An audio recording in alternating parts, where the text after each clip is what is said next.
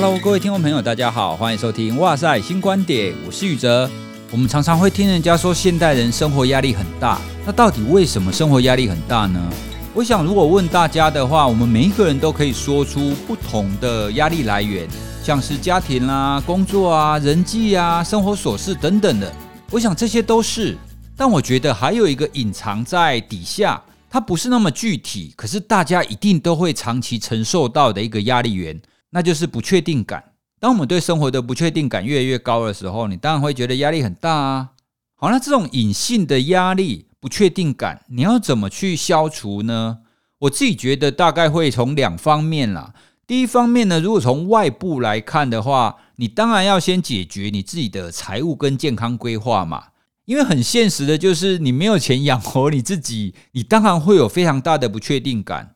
在我们人生的各个阶段，都会有不同样的目标。那你要完成每一个目标呢，你就会需要不同的开支，好像结婚啊、买房子啊、生小孩啊、退休啊等等的，哦，都会有需要一定程度的保障。这是外在因素。那另外内在的呢？我觉得内在的部分，我们可以尝试着用很简单的吃、动跟睡这三方面，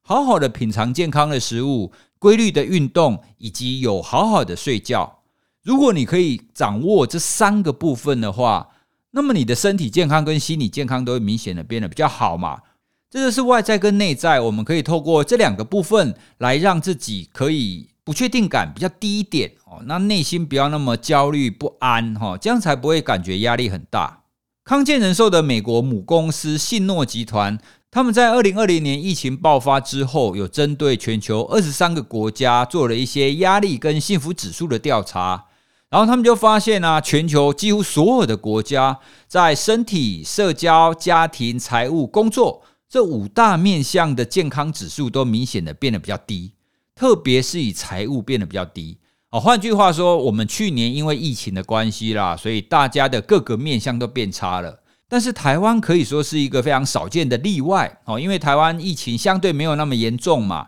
在最新的康健三六零指数当中，台湾的情况整体来讲，诶是比较好的哦，哦，所以真的是一个全球底下的特例。可是啊，虽然整体来讲算是好的，但是大家有觉得自己过得很好吗？也没有嘛。我们每一个人依然是觉得压力是偏高偏大的。好所以重点仍然是我们刚刚所谈的，你有没有办法做好财务的规划？这是外在的，以及我们内在的，你怎么样去消除你的不确定感？康健人寿跟雅虎为了要让大家可以了解这种不确定感所带来的压力，让我们每一个人可以对未来做更好的准备，在四月二十一号下午一点到两点有举办一个线上直播的研讨会。哇塞心理学也受到康健人寿的邀请，也会参加这个研讨会哦。好，那研讨会的主题是二零二一轻生活运动。当天呢，会有主持人叶子娟，我还有宅女小红跟瑜伽老师，我们会一起聊聊关于舒压还有健康生活规划的一些想法。邀请大家在四月二十一号可以在雅虎的首页一起来观看。除了这个线上直播活动以外，还有另外一个检测的网页，那欢迎大家可以点进去一起检测一下你自己的轻生活指数。活动相关讯息都放在 Show Note 里面，那欢迎大家有兴趣的话可以参考一下。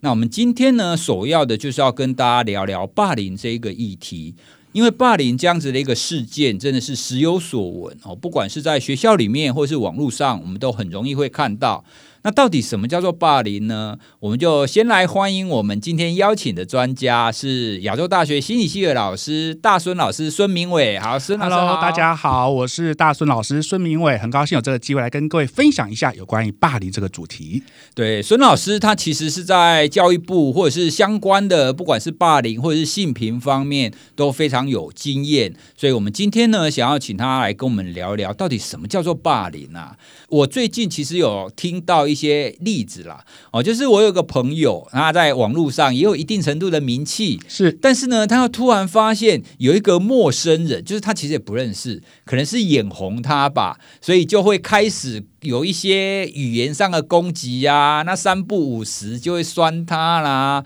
或者是造一些谣言。说他是明明就想红啊，想蹭人啊，所以他会觉得说，诶，为什么我要这样平白无故遭受网络霸凌？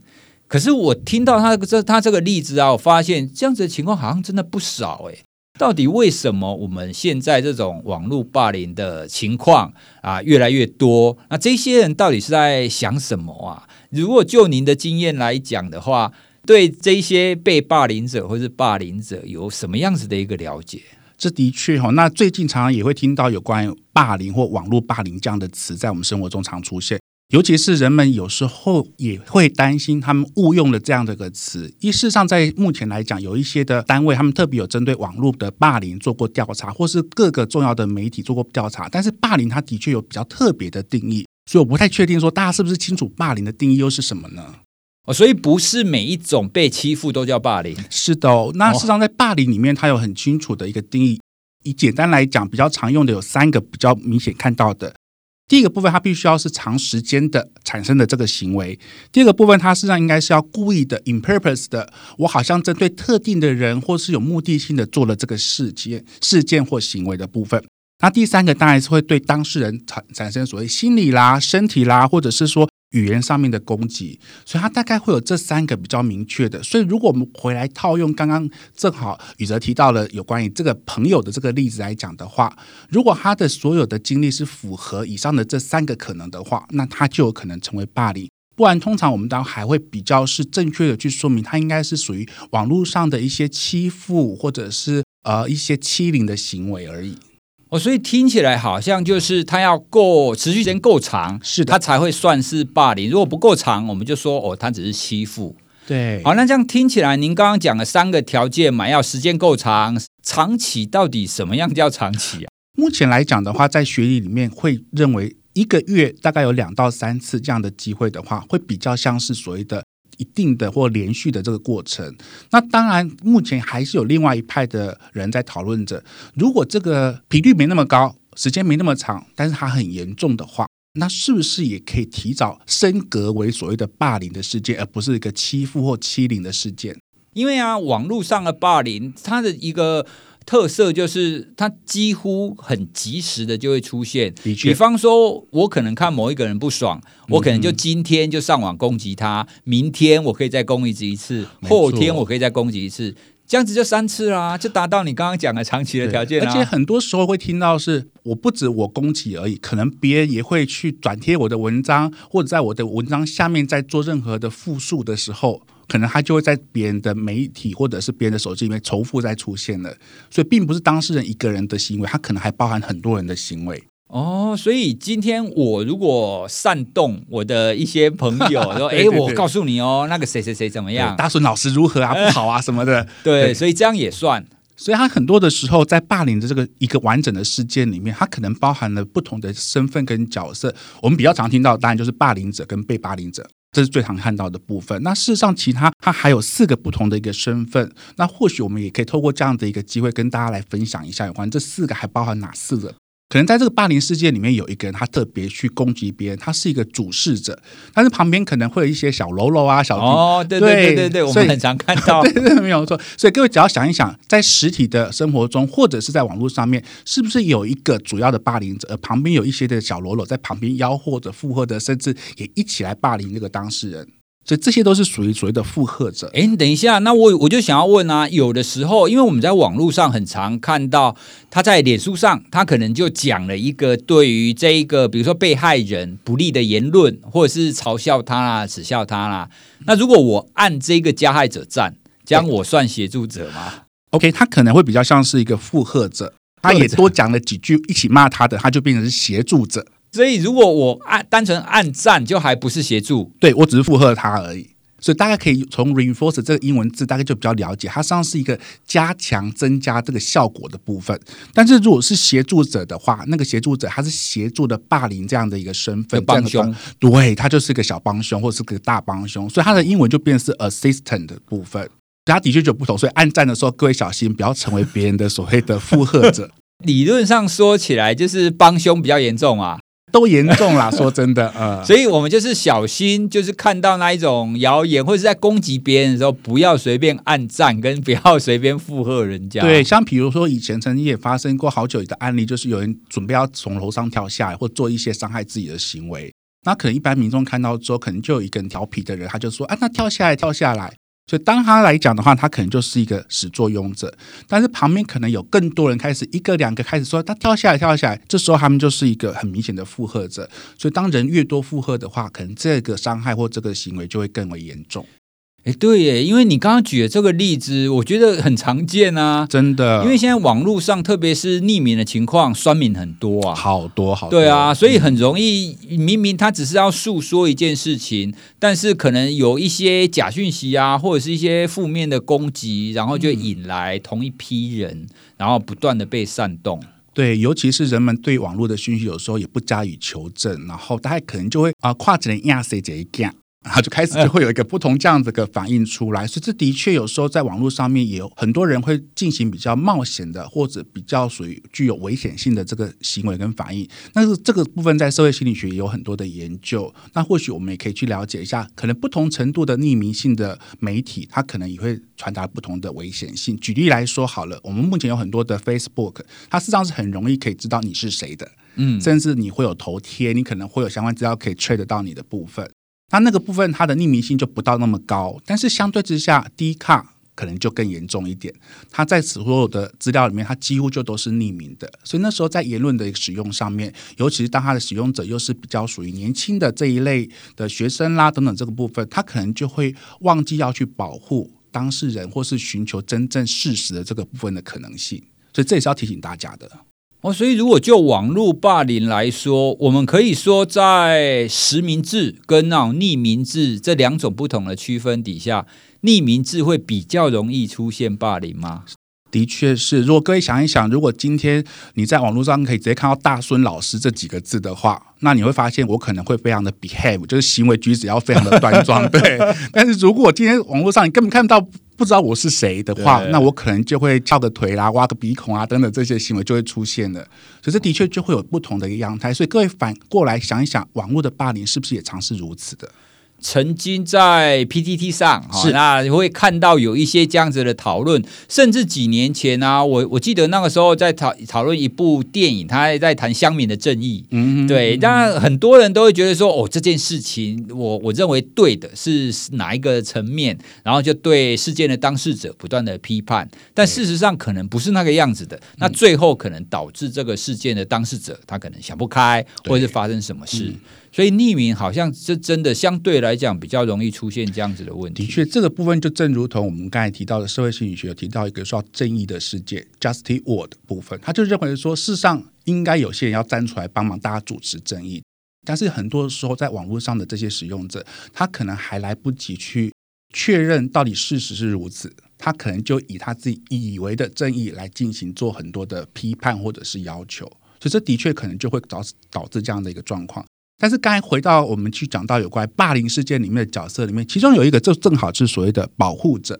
他就是属于正义的使者这个部分。所以保护者的意思就是说，好，我在这个过程里面，我很清楚知道谁是加害者，谁是受害者，所以我站出来保护这个所谓的受害者，而且我明确也是对他来讲，实际上是一个保护的作用。所以这个部分的确会看到有这样的一个角色出来。但是跟各位报告，事实上在所有的霸凌事件里面，这样的角色非常少哦。而且少的部分来自于他，第一个他可能还不清楚那个状况，除非他看着这个状况从头到尾发生了，或者是说他可能是在这个过程里面，他真的有自己过去共同或相类似的经验，他比较知道这有可能就会是一个呃霸凌的事件，所以他可能就会站出来。那当然有些时候你会发现，有些人不想站出来，就是事不关己啊，他不太觉得说他应该要这么鸡婆的去帮别人，到最后惹来自己一身腥。对啊，因为大部分都不关我的事嘛，除非是我的朋友啦。对啦，没错，哦、家人啦，对啊，对亲密的伴侣啊、小孩啦，这才有可能会做这样的行为。哎，可是我们又再回到刚刚我们有谈匿名这件事啊，是不是在匿名的情况底下，这种自以为正义使者会比较多？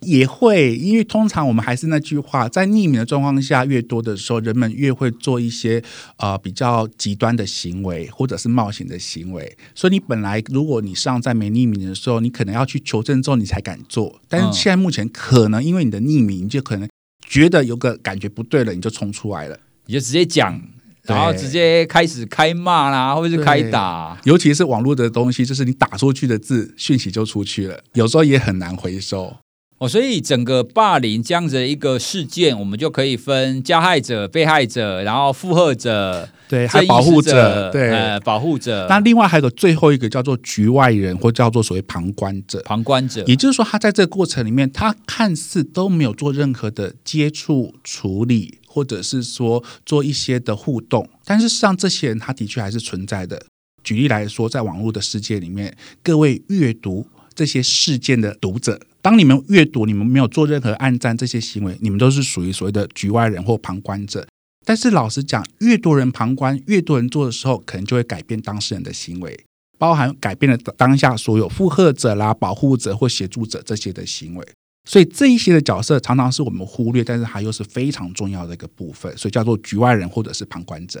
哦，所以大部分我们每一个人都是属于旁观者嘛，对，哎对，因为我们我们就是在看戏啊，我们是乡民，我们只是来看这个戏，看他怎么演的嘛，真的，真的。哦，所以原来我们应该要试着不要当旁观者，可是这很难呢，戏很好看呢，真的，大家而且大家会很好奇接下来怎么发展，对不对？对啊。但是严格讲，这些旁观者哈，虽然这个部分他并没有特别的介入，他也没有产生某一些特别的影响。严格讲，这个事件可能对当事人，就是旁观者本身来讲，他也会受到影响。比如说，这个最后假设好了，这个受害者他真的自杀了，或者是他受到很大的伤害，可能这些旁观者他就会去懊悔：我当时为什么没有站出来帮忙？哦，对，我当我当时为什么不做一些通报啊、打电话的这个事件？所以最后他可能产生自责等等这些行为。所以在过去在做有关于霸凌的一个协助或者辅导里面的话，上旁观者的这一些部分，通常也会特别去做一些的协助跟做一些了解，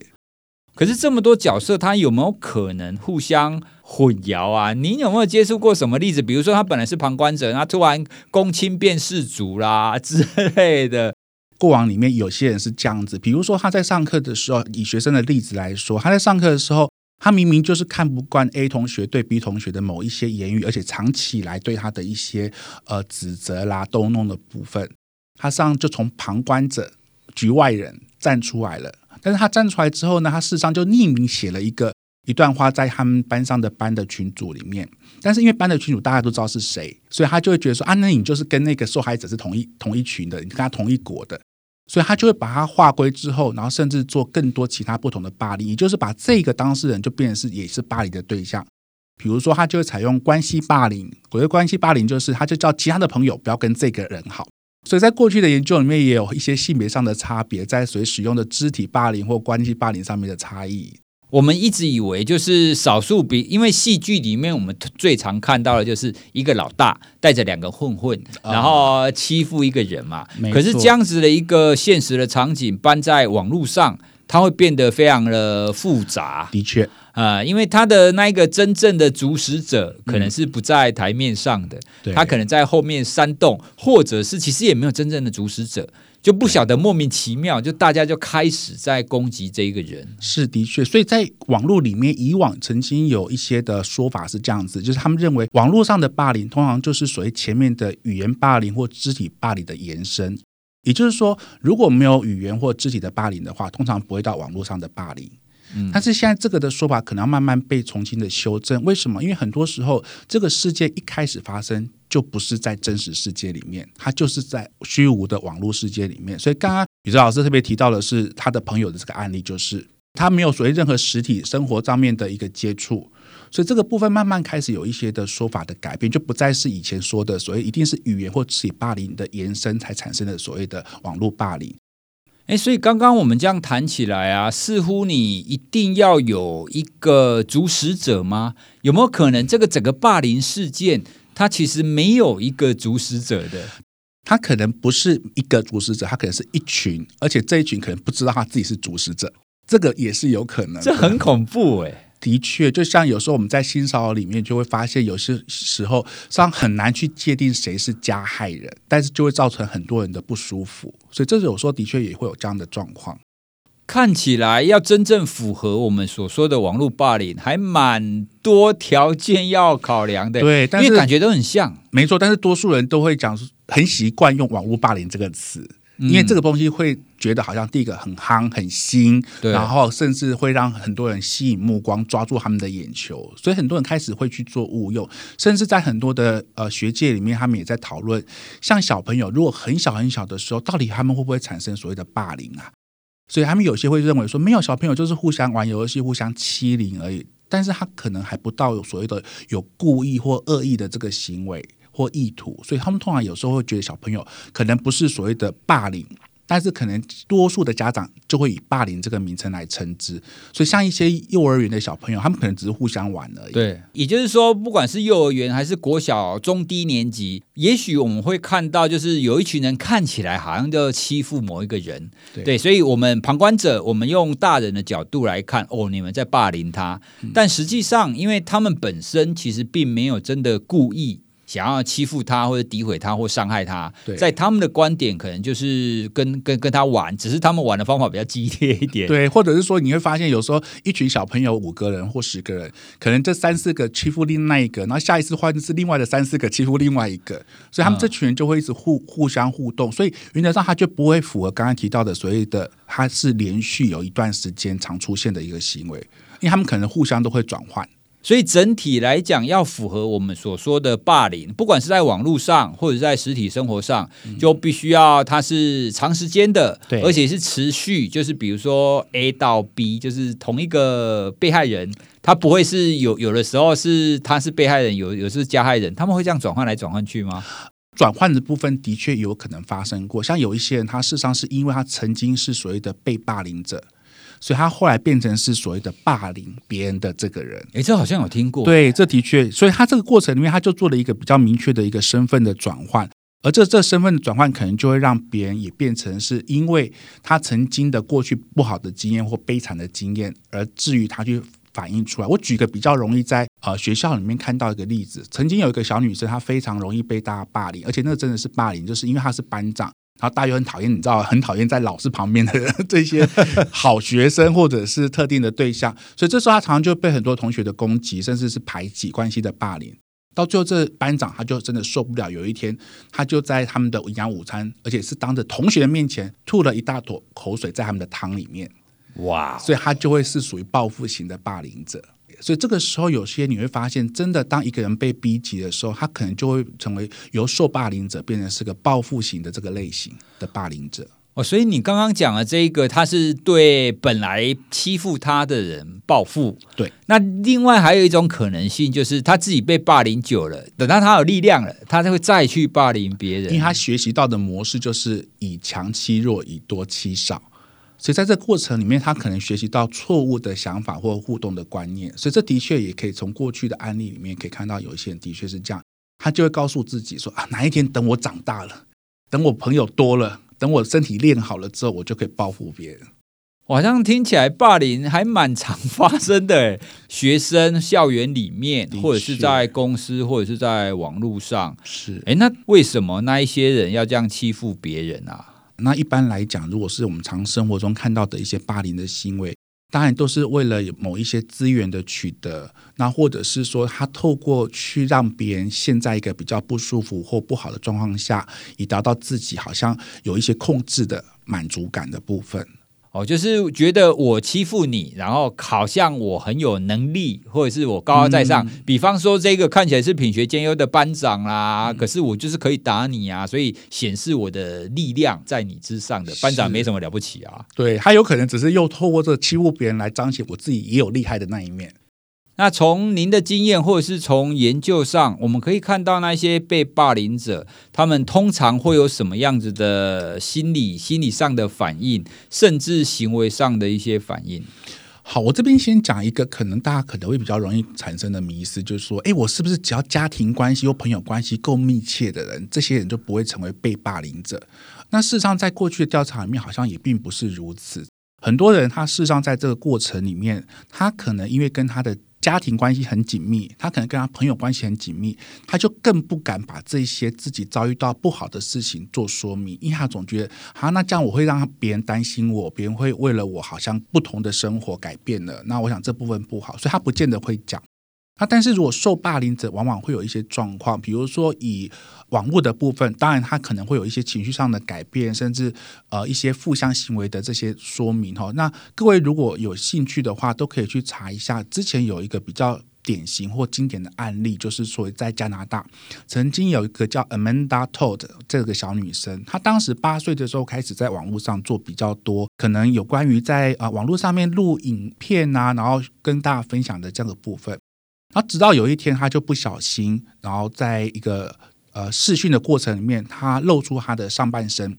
然后就被有心的人截取这个图片，然后甚至呢，再过几天之后，这个有心人就跟他说：“你要继续露，不然的话，我就把这个影片放在你的 Facebook，让所有你的朋友知道。”哇！那这个过程里面，他都当然就觉得说不可能啊，我我怎么可能再露？所以他就没做这个事。隔年的部分的时候，警察就到他们家敲门了。他的说法就是：哎，你的 Facebook 上面开始有别人在呃曝露你上半身的这个裸露的相片，所以他才知道原来这个人真的做了。所以他只好在这个影响之下，可能开始转学，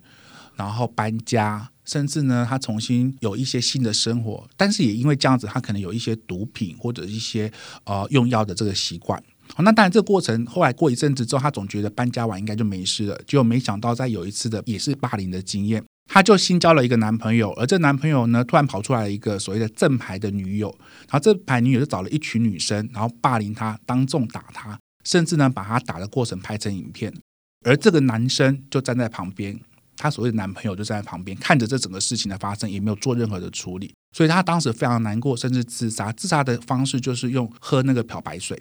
还好他被救回来了，但救回来之后，开始有一些知道他的朋友，竟然又传一些恶毒的简讯，比如告诉他，那你要不要再多试几次啊？就是自杀的行为，或者是哎，你要不要又换一排另外一个牌子的漂白水，这样可能比较容易。类似这种话，所以他当时就非常的难过。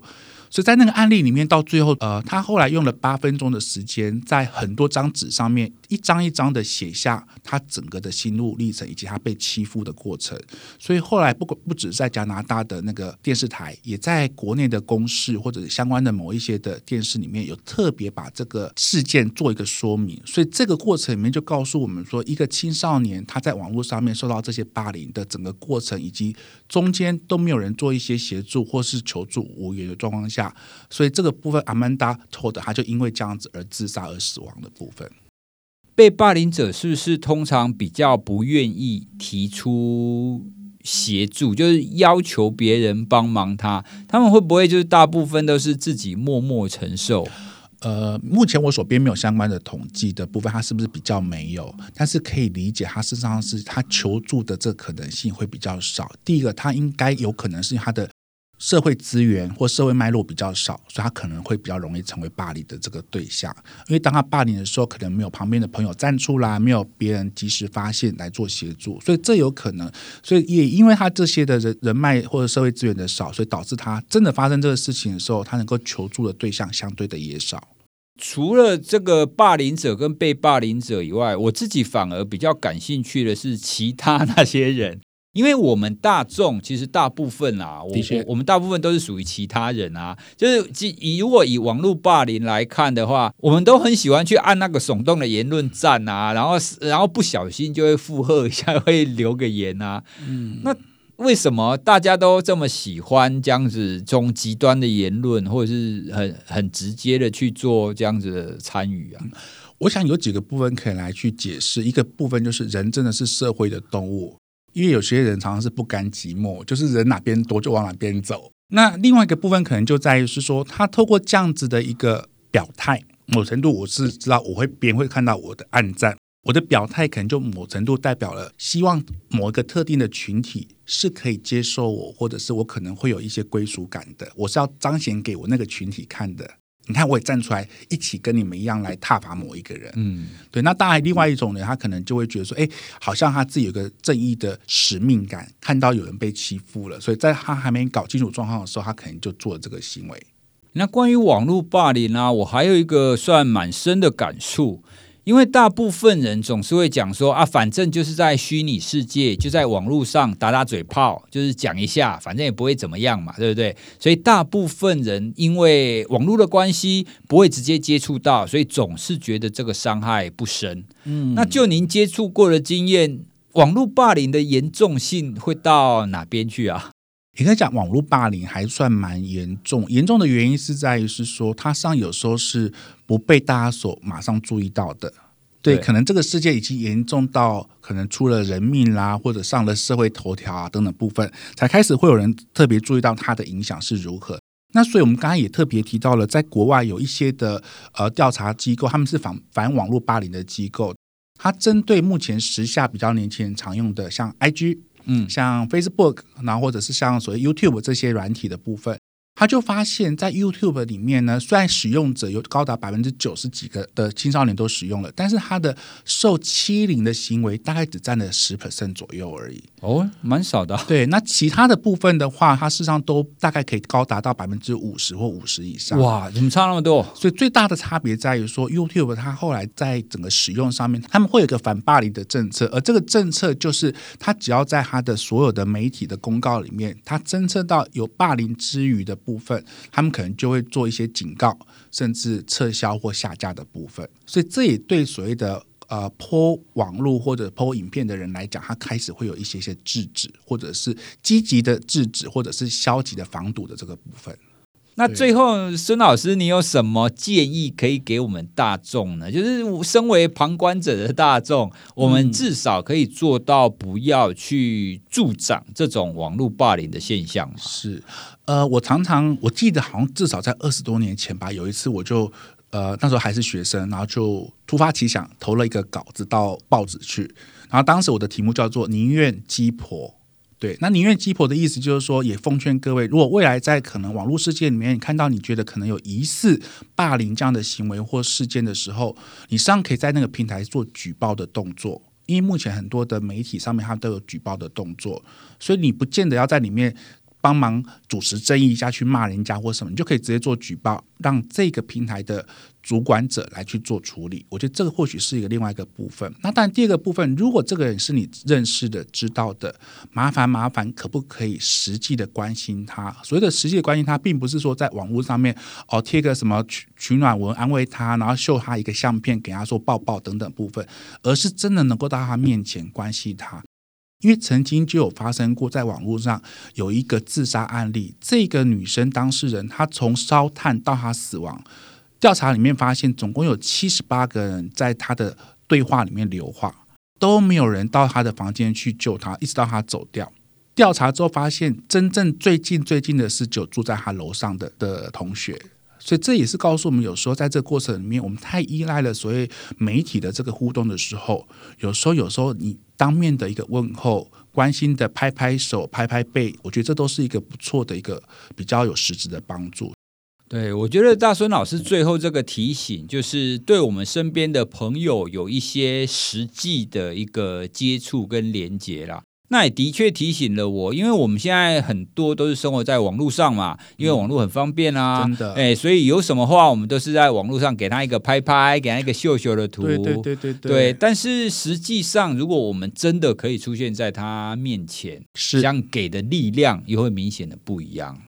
甚至我觉得可以跟他问候之后，跟他说：“哎，那我可不可以跟你约一下，明天碰个面？”我觉得当他愿意跟你约的时候，他或许就可以安然的度过今晚。我的意思也就是说，我们如果可以跟他有一些比较，你当下可能不能冲去他的房间，不能冲去他住的地方，但是你可以可可以给他有一个同意或者是一个承诺，说我们要再碰面，那或许他就会寄望在下次跟你碰面的时候再跟你诉苦，所以他当下可能就并不是那么觉得好像那么的呃无助，甚至没有人可以帮助他。另外，我还有一个部分想也跟提醒一下，就是说，当你遇到一个霸凌者的时候，千万不要告诉他，你就要坚强啊，你就要勇敢一点，你就要什么？各位，如果他能够坚强，如果他能够勇敢，他现在就不会成为受霸凌者了。真的，其实这这也是我们很多自以为正常的旁观者会有那个想法，就很像是我们很习惯就直直觉的就教忧郁症的个案，快乐一点啊，对啊，要加油，要不不要想那么多啊。对，对，我们必须要去先去同理他们的情况。的确。